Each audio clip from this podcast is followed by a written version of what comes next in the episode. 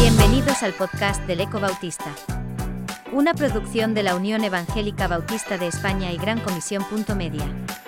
A continuación, Rubén Bruno, presidente de la Unión, escribe su carta para la revista del mes de marzo de 2021 con su apartado, Aplausos y Zoom.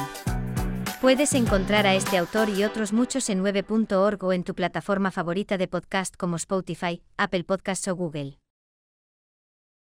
Ya un año tras esta pandemia que nos ha cambiado. Y quizás deberíamos preguntarnos por qué hemos cambiado, ya que no deberíamos haber cambiado sino sido transformados en mejores cristianos, dando lo mejor de cada uno de nosotros, o quizás mejor, compartir a ese Jesús que vive en nuestro corazón. Al principio todos salían y aplaudían, y no digo aplaudíamos porque yo no lo hacía, a los sanitarios y otros colectivos que luchaban en primera fila, cuidándonos de la pandemia. Muy pocas veces aplaudimos a nuestros pastores, a nuestros directores de ministerios y miembros de nuestra junta directiva, a nuestros misioneros, tampoco lo merecíamos ni lo buscábamos, aunque todos hicimos un gran esfuerzo, sobre todo nuestros pastores. Muy pocas veces, o ninguna nos acordamos de nuestra yard de Avis en Vilafranca, del hogar de ancianos y el colegio en Sátiva, del colegio Alfa y Omega en Denia, de nuestros centros de rehabilitación y acogida, la casa del alfarero en Albacete o el camino en Lorca, tampoco de nuestra facultad, sino que nos centramos y preocupamos por nuestro bienestar propio.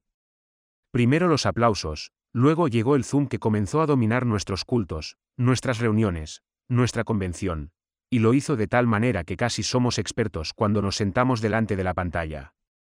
Y tras esta reflexión, quizás no muy acertada, me traslado a los evangelios que me transportan a la vida de Jesús, y al hacerlo me doy cuenta de que no podemos ni debemos cambiar, sino ser transformados a su imagen y semejanza, ser sus discípulos.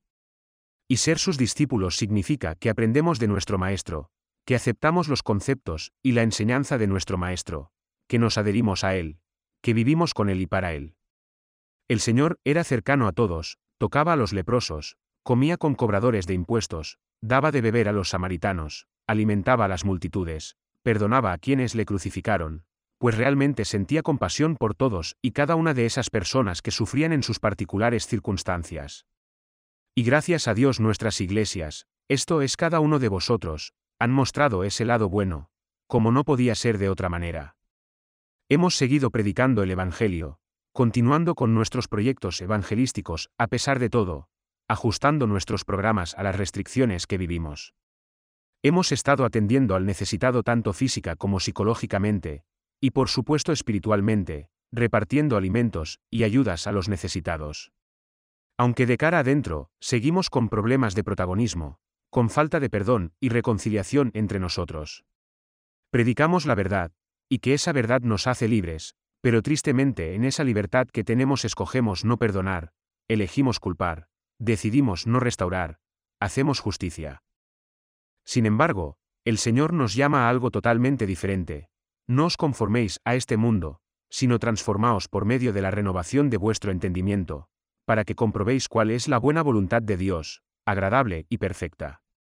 Ninguna palabra corrompida salga de vuestra boca, sino la que sea buena para la necesaria edificación, a fin de dar gracia a los oyentes. Quítense de vosotros toda amargura, enojo, ira, gritería, maledicencia y toda malicia. Antes sed bondadosos unos con otros, misericordiosos, perdonándoos unos a otros, como Dios también os perdonó a vosotros en Cristo. Así que queridos hermanos, os ruego que nos dejemos de esperar aplausos y reconocimientos, pues toda la gloria es para nuestro Dios, y que nuestro corazón desconecte el zoom, y nos acerquemos a nuestros hermanos con amor y respeto, con humildad y mansedumbre, con perdón y gracia. Recibid todo mi amor y reconocimiento, quedando siempre a vuestra disposición.